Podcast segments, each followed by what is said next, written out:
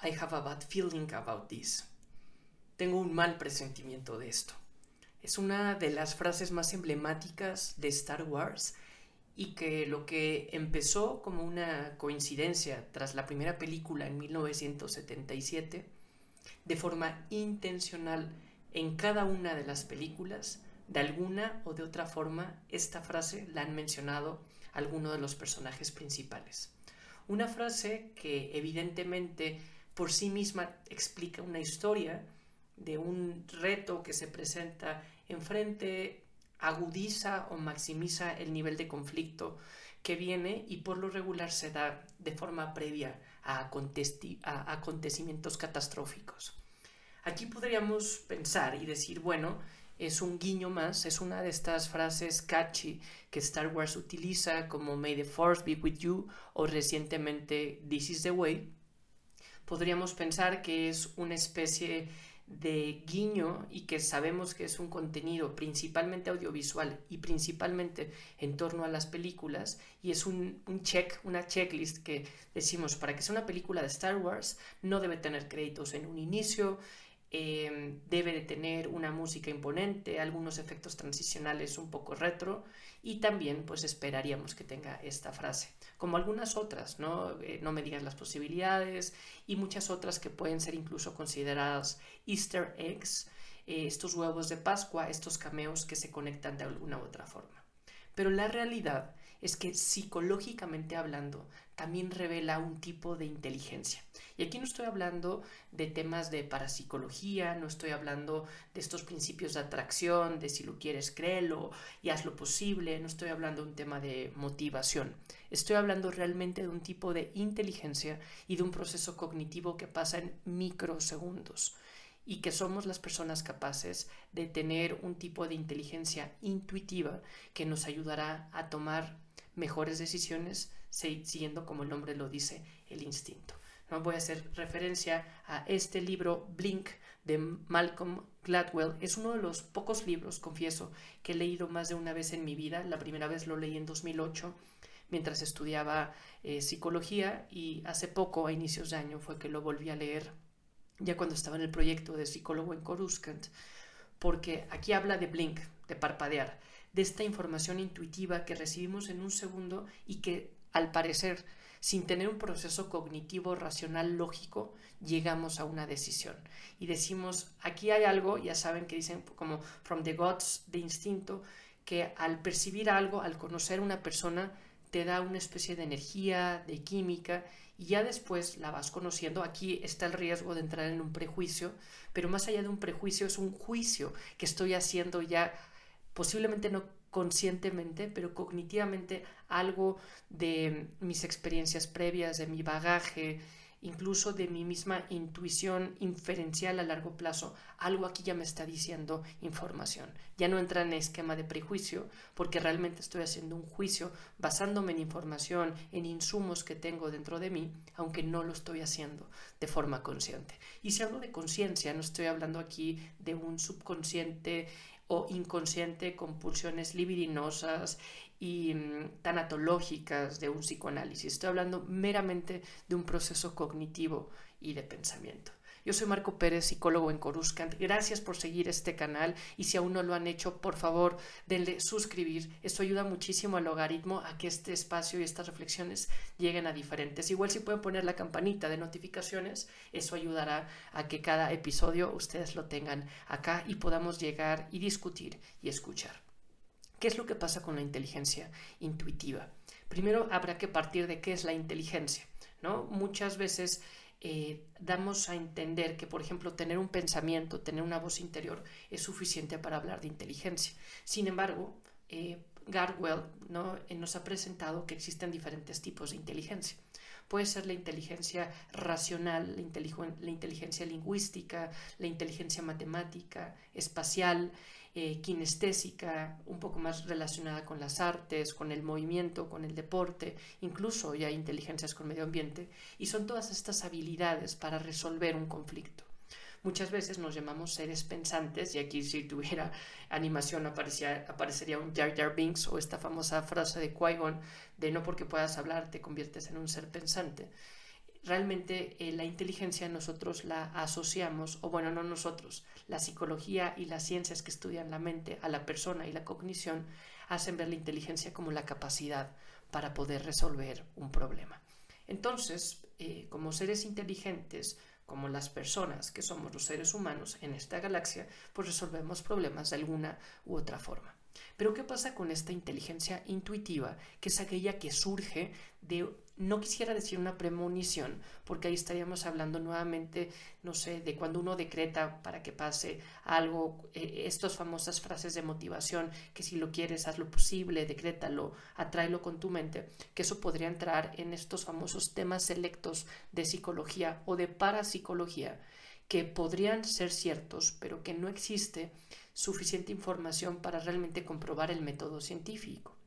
Por otro lado, la psicología es una ciencia que se puede comprobar, que es lo que lo vuelve una ciencia, en este caso una ciencia social, que puede pasar por un proceso de observación, experimentación, fijar una hipótesis, tener una teoría, llegar a un resultado y buscar que este resultado, una vez que se compruebe, pueda ser escalable, pueda ser replicable, pueda ser adaptable y como la ciencia que es, sus eh, outputs puedan funcionar para un común denominador. Podemos hablar de un género, de un país, de una región, de una edad, de una condición. No siempre va a ser algo universal, mejor dicho, difícilmente puede ser algo universal. Entonces, entendiendo estas bases de ciencia, de por qué la psicología es ciencia y qué es la inteligencia, podemos entender que la inteligencia intuitiva es este raciocinio que se da muchas veces a través de instinto, pero que es lo que te hace llegar a una conclusión, que uno dijera, no sé de dónde viene, pero tengo un mal presentimiento de esto. Llevándolo a la saga, ¿qué es lo que pasa cuando Luke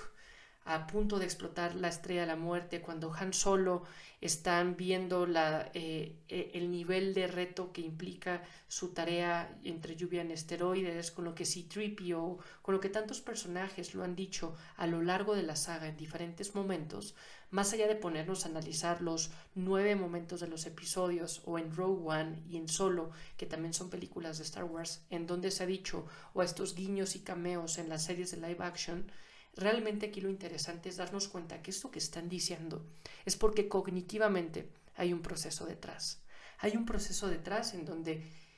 la experiencia de las personas está diciendo, ten cuidado con esto, y si tengo un mal presentimiento es por algo, ¿no? Es porque es información que existe y que debo de ser consciente al respecto. Entonces, eh, el día de hoy quería hacer una reflexión muy breve al respecto sobre esta inteligencia intuitiva, invitarles a que si no lo han hecho puedan eh, buscar este libro de Blink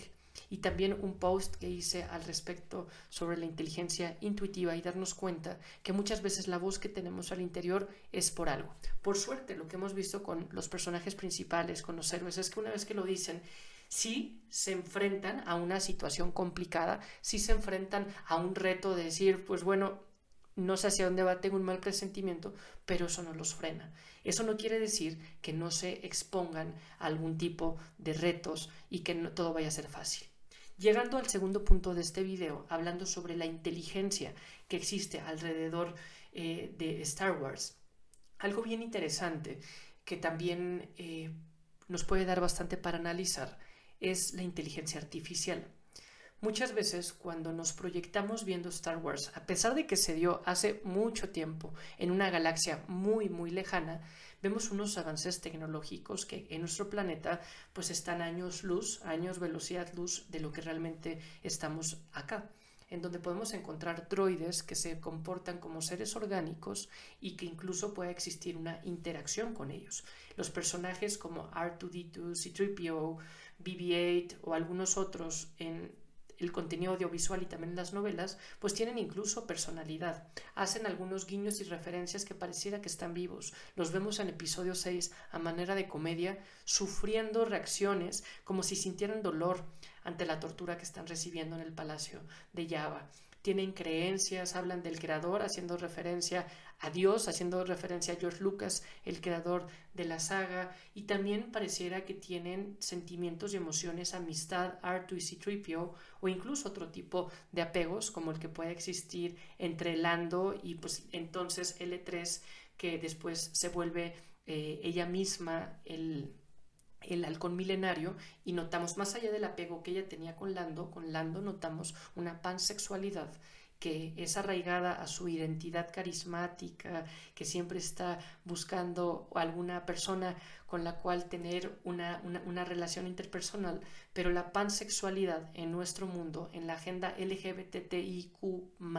al hablar de más, aquí ya estamos hablando no solo de identidad sexual, sino de preferencias sexuales, y Lando se define como pansexual. Y esto es algo que los creadores de Solo hicieron público al darnos cuenta que sí, él está abierto a cualquier elemento eh, vivo, eh, a cualquier elemento para tener una relación interpersonal, incluida esta inteligencia artificial o máquinas. Entonces nos vamos dando cuenta que la inteligencia artificial va cobrando otro rasgo y otro nivel de evolución y uno decimos, no, pues aquí en el, en el planeta Tierra podemos estar cerca o lejos de llegar a ese punto. La realidad es que la inteligencia artificial que conocemos en nuestro planeta está enfocada únicamente a resolver una tarea y está programada para jugar ajedrez, está programada para responder una problemática como bot, está programada a analizar base de datos estadística, pero difícilmente está programada para no tener que estar programada y hacer diferentes operaciones en lo mismo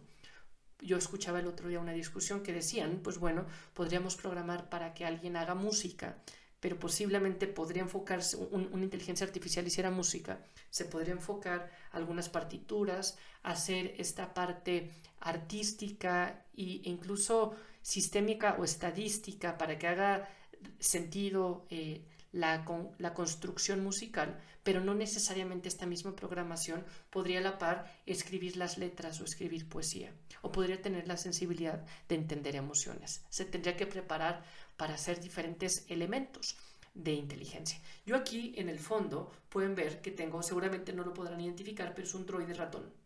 Es un droide ratón y aquí vemos que estos van, eh, desde episodio 4, los vemos y tienen diferentes funciones, usualmente son utilizadas por el imperio, y no es que tengan una función de ratón, pero pueden estar reparando, pueden tomar algunas decisiones, se mueven de aquí para allá. Este tipo de droides ratón, incluso tan básicos y rudimentarios para esa galaxia, para nuestra galaxia podrían ser un reto. Podríamos programar para hacer cierta ruta, podríamos programar para que parezca un droide ratón en pantalla y hacer un animatronic eh, dentro de Lucasfilm, podemos hacer no sé, alguna animación o podemos hacer realmente algo muy parecido a esto para que haga ciertas tareas, pero difícilmente en nuestro planeta tenemos la libertad o los avances tecnológicos para que pueda tomar la cantidad de decisiones y sobre todo para que pueda adaptarse a otro tipo de funcionalidades. ¿no? Entonces, este tipo de inteligencia artificial en ese planeta es muy lejana a la nuestra aún eh, para poderla proyectar en esa galaxia muy, muy lejana.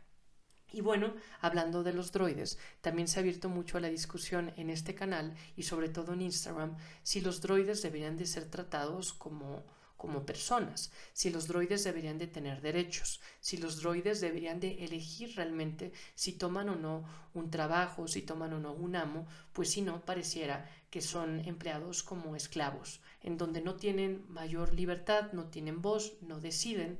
y eh, pues pueden estar expuestos a jornadas laborales altísimas de trabajo solamente con miras a una funcionalidad y después se destruyen. Esto abre y detona una discusión enorme para hablar diferentes temáticas de bioética y de decir, bueno, realmente estamos dando las condiciones necesarias a los droides cuando los droides son creados incluso para interactuar mejor con las personas. Lo vemos con C-3PO, ¿no? Puede tener muchas competencias, hablar en mil cantidad de lenguas, pero pues las habilidades sociales y esta eh, intuición de la que hablábamos inicialmente en I have a bad feeling about this, pues realmente no la podrían sentir, aunque algunas veces es C-3PO mismo quien lo ha dicho en la película y es lo que le da ese toque de,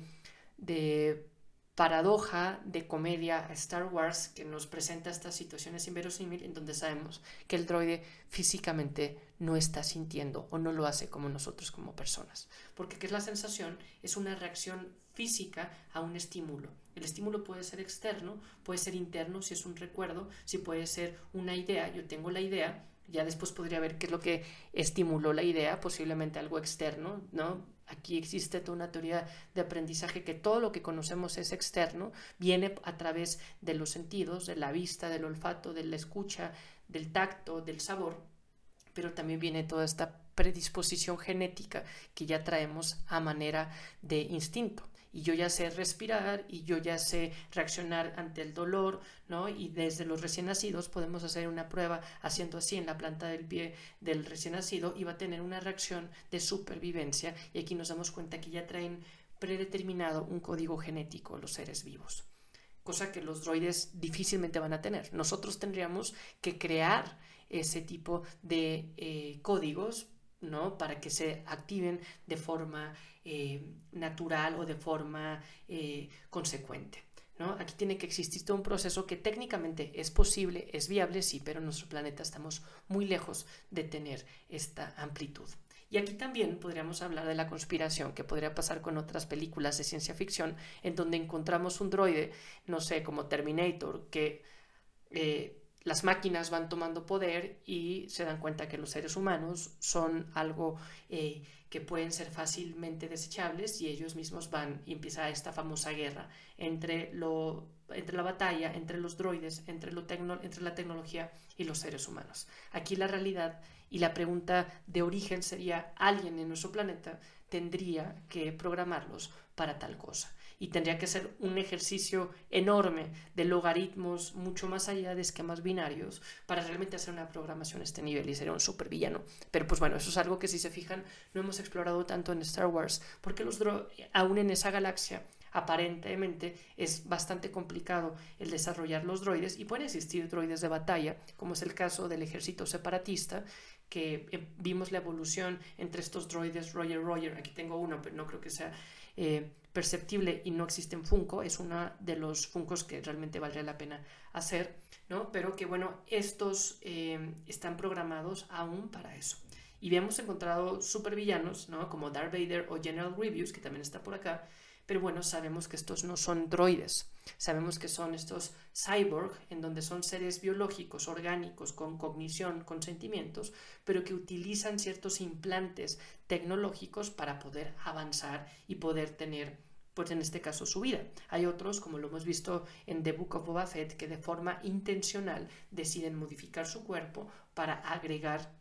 un tipo de implante o de mejora a su vida. Yo hice un post en Instagram al respecto sobre la agenda de inclusión, la agenda de diversidad y cómo las personas hoy en día, eh, o sea, los modificados del libro de Boba Fett, de Boba Fett representaban un espejo en nuestro planeta de estas nuevas tendencias en donde las personas cada vez van siendo más sensibles de su propia identidad, más allá de roles de género, más allá de roles culturales, más allá de roles generacionales, y van tomando estos insumos para irse creando como persona. Y también como cada vez nos vamos haciendo un poco más cyborgs, creando una dependencia con un teléfono inteligente, con una pantalla, con la comunicación en un metaverso, en donde vamos construyendo extensiones de nuestra identidad, pero que realmente no se vuelven parte del yo. No como Grievous, no como Vader, no como el mismo Luke o Anakin cuando ponen su implante. Pero podemos encontrar en nuestro planeta avances tecnológicos de personas que por salud tienen algún tipo de prótesis, algún tipo de dispositivo médico,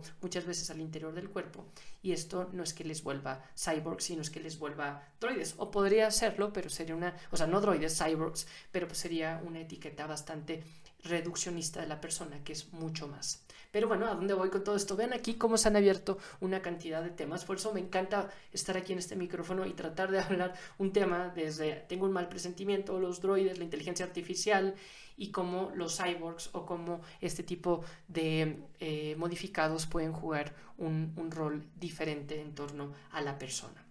Entonces, para ir concretando e irlo, irlo llevando sobre la pregunta si los droides requieren o no o, necesitan o no derechos. Aquí hay toda una discusión y cuando hice estos posts que, que, puse en Instagram, les invito a que lo consulten hubo bastante discusión al respecto entre gente que decía, claro, que necesitan los derechos y otras que decían, no es necesario por la forma en que están configurados y están configurados para interactuar, para hacer mejor la comunicación, apelan y simulan la comunicación humana verbal en torno a crear empatía, algún saludo y cortesía, para que como personas y seres orgánicos en esa galaxia sea más fácil interactuar y llegar a la meta, pero realmente no es algo que ellos busquen o que hay algo que ellos deseen.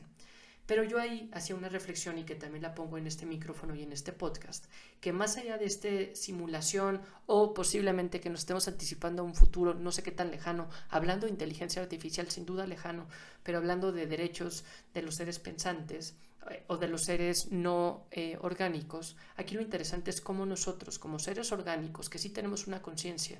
y damos un juicio de valor y vamos construyendo con base en nuestros principios de decisiones, es qué creemos al respecto. Si nosotros creemos que los droides deberían de tener estos derechos, pues quiere decir que les damos un toque, los humanizamos, sin duda, pero que también no, no necesariamente eh, limitamos a los entes, aunque sean digitales, a su funcionalidad. Y que eso que proyectamos en algo no real, como puede ser un bot o un, un principio de robot en nuestro planeta, ese trato, esa función,